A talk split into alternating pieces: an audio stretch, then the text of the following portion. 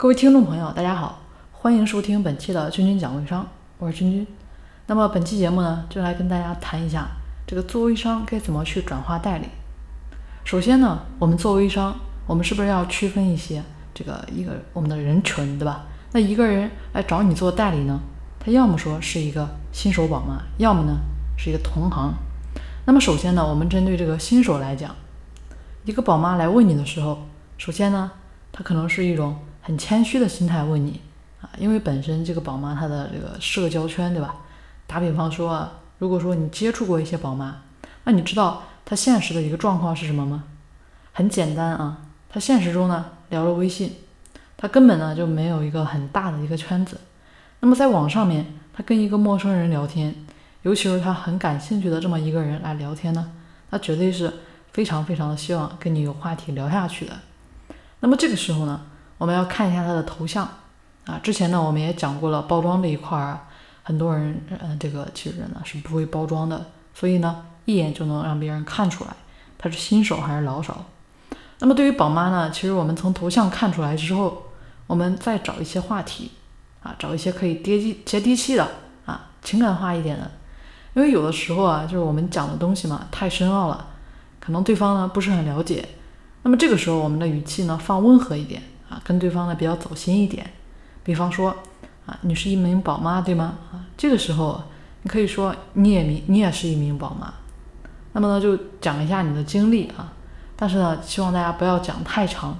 一旦你讲太长，那可能对方呢就没有兴趣来听你讲那么多。只是为了说让大家呢。相互之间两个人能够找到共同的话题啊，同时这个语气啊各方面要投入到一起啊，这是对于这个新手宝妈这一块儿。那么同时呢，还有一个就是我们一些同行啊，就是很多人招代理啊，不想招同行。那我觉得呢，招同行的话，就是你一种个人魅力的一个体现啊。为什么这么说？首先，同行呢，他有一个特征性，那他懂微商，做过微商。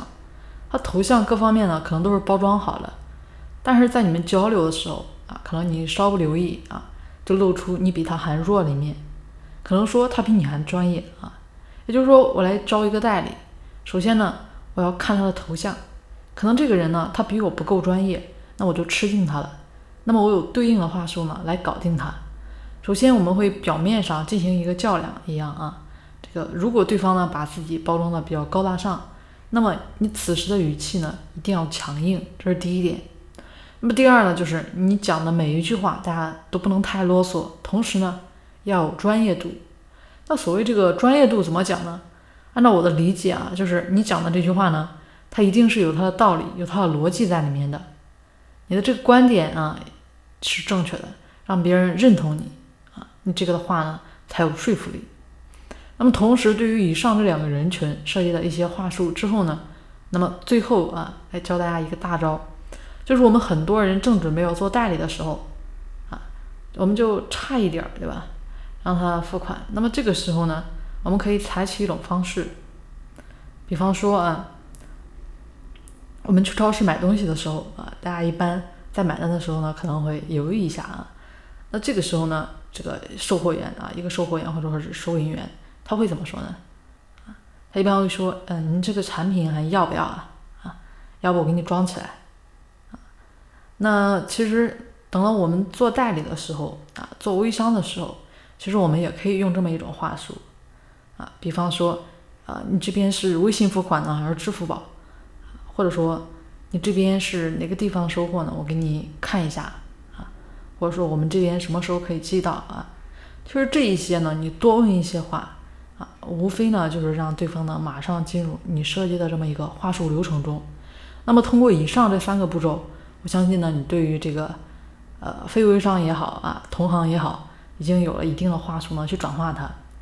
好了，那我们今天跟大家的分享的这个技巧呢就分享到这里了啊，也提醒大家有的时候呢就走点心啊，多去观察，多去研究，多去实践一下，会发现其实并不是很难啊。你会发现，原来微商对吧？还有这么多啊，你以前可能没有意识到的这么一些营销方法。好了，欢迎大家关注我们的节目，我们下期节目再见。